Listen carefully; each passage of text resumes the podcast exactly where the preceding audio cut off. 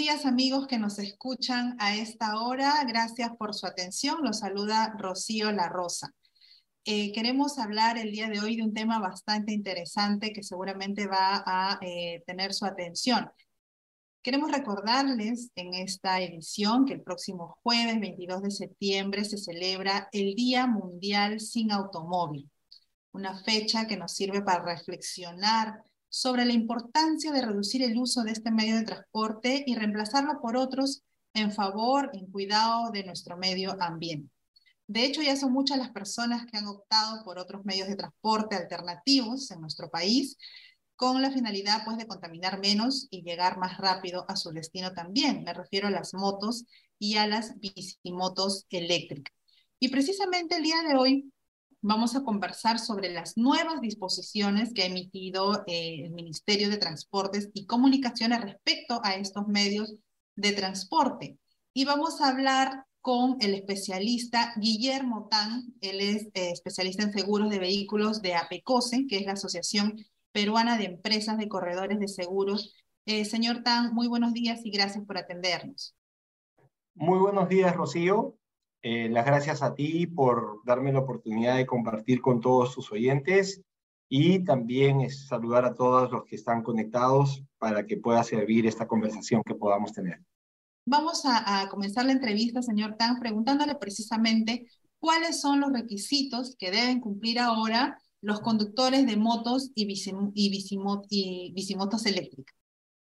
Bueno, en verdad, eh, lo que principalmente el día de hoy se debe necesitar para poder conducir este tipo de vehículos es el seguro obligatorio de accidentes de tránsito, la licencia de conducir que sea equivalente para el manejo de estas unidades, porque hay diferentes categorías, evidentemente, de licencias de conducir, y que este vehículo obviamente esté registrado ante la SUNAR y que cuente con la placa eh, adecuada para que la compañía de seguro pueda extender dicha cobertura del seguro obligatorio de accidentes de tránsito. Digamos que el primer paso es registrar entonces nuestro vehículo ante la SUNAR, ¿verdad? Para que, es correcto, para que de esta manera pueda existir el registro, la placa, y con eso se pueda emitir un SWAT, ya que según el reglamento SWAT eh, se necesita una placa para poder registrar una póliza SOAT. Es correcto. En cuanto al SOAT, señor Tan, ¿por qué es necesario tenerlo? ¿Qué nos dice la práctica? ¿Qué nos dice la realidad? ¿Qué es lo que ha estado ocurriendo por eh, precisamente no, no contar con, con, este documento? Porque, eh, bueno, hemos sabido ya que, que, estos vehículos circulan hace bastante tiempo, los vemos en las calles, en nuestra vida cotidiana. ¿Qué nos dice la práctica y la realidad en cuanto al SOAT? ¿Por qué es necesario tenerlo? Y, en consecuencia, qué debería cubrir este seguro una vez que lo adquirimos. Pasa algo muy importante en el tema de las motos. En el tema de las motos es más aún, mucho más urgente el tema de tenerlo, porque se da en el tema de las motos que en los casos de accidentabilidad, las lesiones en las personas que pueden obviamente originar el accidente son, digamos, son mayores, son más probables que a lo que cuando uno va dentro de una unidad, ¿no? Cuando uno va en un vehículo tiene de alguna manera la protección del mismo vehículo, pero en el caso de una moto, una bicimoto, una moto eléctrica, la probabilidad de accidente de la persona que la conduce es mayor.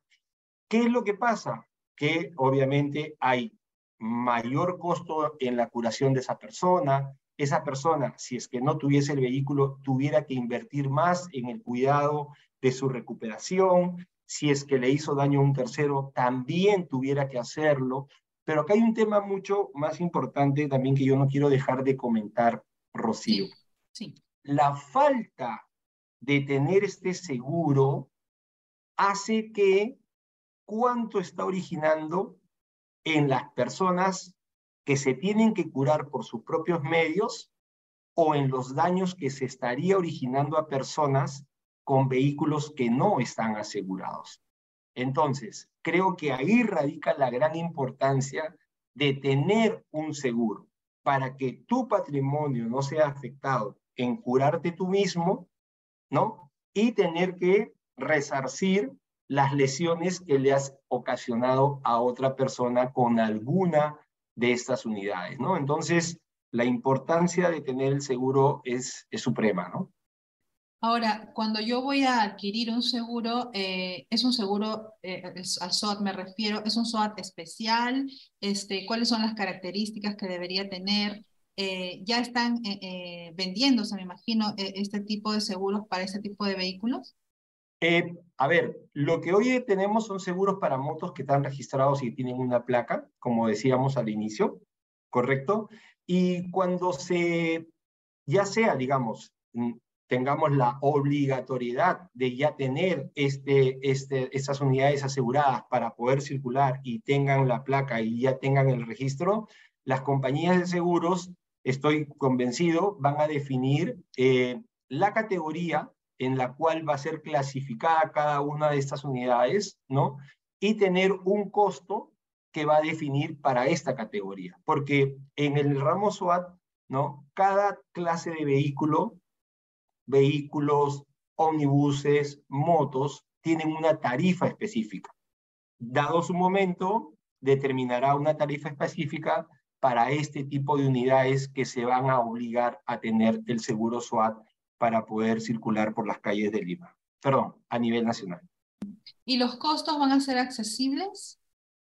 Eh, hoy día, cada clase de vehículo tiene un costo que, digamos, el usuario lo viene cancelando de manera, digamos, regular en cada una de las renovaciones, pero también yo estoy convencido que aquí también, al ser un vehículo en donde por primera vez, por esta categoría de vehículos me refiero, va a tener esta, esta obligatoriedad, estoy seguro que de ambas partes va a haber la flexibilidad para ir conociendo un poco también la tasa de accidentabilidad, el costo de cada uno de estos siniestros e ir modelando la tarifa para este tipo de vehículos, ¿no?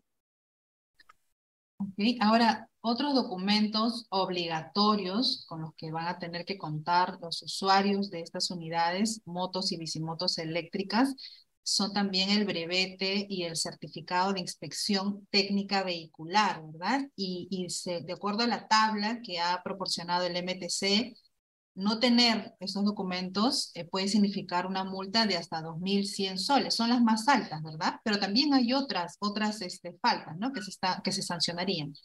Eh, a ver, eh, por, por, el, por no tener el SWAT, el, hay el 12% de la UIT, ¿no? Entonces, este tipo de situaciones acarrean también otras faltas de orden administrativo y también, obviamente, el no tener el seguro SWAT en un eventual accidente donde se originan lesiones y donde se apertura un proceso civil eh, de oficio, perdón, penal de oficio, para ver eh, las causas de las, de las lesiones que se hayan podido originar, obviamente eh, es un agravante eh, el no haber contado con un documento obligatorio en el momento de un evento, ¿no? Definitivamente. Ah, así es, justo estaba revisando la tabla y para nuestros amigos que nos están escuchando, conducir sin brevete, como lo había dicho, y conducir este, sin el certificado de inspección técnica son 2.100 soles, y como usted mencionaba también, conducir sin SOAT, ¿no? contar con esta póliza de seguro, eh, eh, el usuario tendría que pagar una multa de 504 soles, ¿no? Similar también a la de circular en sentido contrario y a la de conducir sin placa. Ahora, em, ¿cómo es en otros países? ¿También ya existen este, este tipo de exigencias para estos vehículos menores? A ver, por, por el lado de, de Latinoamérica, ¿ok? Este, se están desarrollando iniciativas muy, muy similares, pero no es que existan, eh, digamos, seguros obligatorios eh, en el SWAT para este tipo de unidades. Lo que se han desarrollado son iniciativas de seguros particulares, incluso hasta para bicicletas, ¿no?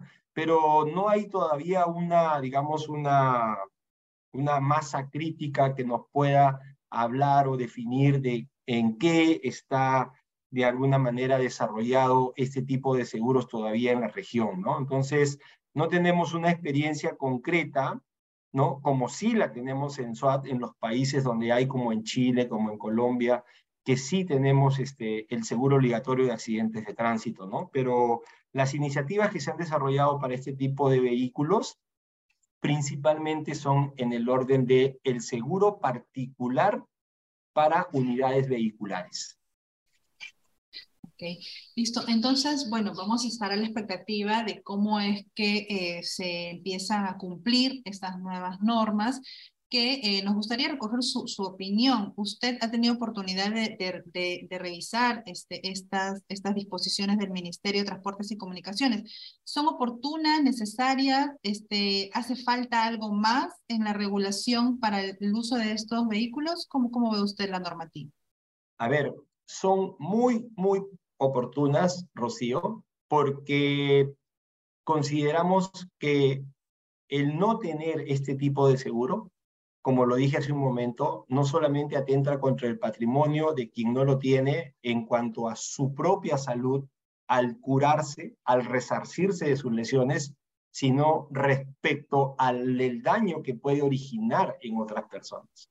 Y hoy el gran problema que tenemos es que la falta de penetración del SWAT, que en algún momento se llegó a, llegó a bordear el 30% y que hoy puede estar por encima de esto, toda vez que ha habido un bollante desarrollo en la venta de motocicletas, ¿ok? Motocicletas. Entonces, la gran pregunta ahí es, ¿qué está pasando con aquellas personas que son el 35% que no tendría SWAT, ¿ok?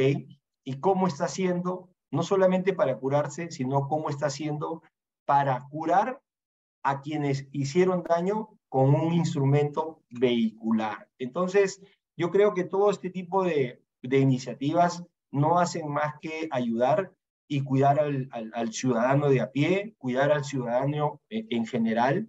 Y desde APECOSE también estamos motivando espacios de, digamos, de conversación en donde podamos ir difundiendo toda esta cultura de seguros de la mano de todos los stakeholders que rodean el, el, el, mercado asegurador y poder seguir desarrollando iniciativas que lo único, como yo te digo, lo único que hacen es cuidar al ciudadano eh, y teniendo siempre entre, entre, entre una póliza de seguros y una compañía de seguros, teniendo siempre al regulador que es la SBS, que está de alguna manera siempre supervisando lo que, los, lo que las aseguradoras, corredores de seguros deben hacer de manera correcta en beneficio del ciudadano, ¿no? Entonces, mi opinión es que todo este tipo de cosas son muy buenas y estoy seguro que van a ayudar en el desarrollo de, la sociedad y en el desarrollo de, todo lo que concierne al, al, tema que estamos tratando hoy. Kira. Eh, señor Guillermo Tan, le agradecemos mucho su tiempo, sus explicaciones. Ha sido un gusto contar con usted y hasta una nueva oportunidad. Eh, las gracias a ustedes, Rocío, por, por, por, el tiempo brindado, por considerar mi opinión y las gracias y buenos deseos también para todos tus oyentes y para ti en particular. ¿Sí? Hasta la próxima. Cuídense mucho. Hasta la próxima. Gracias. Hasta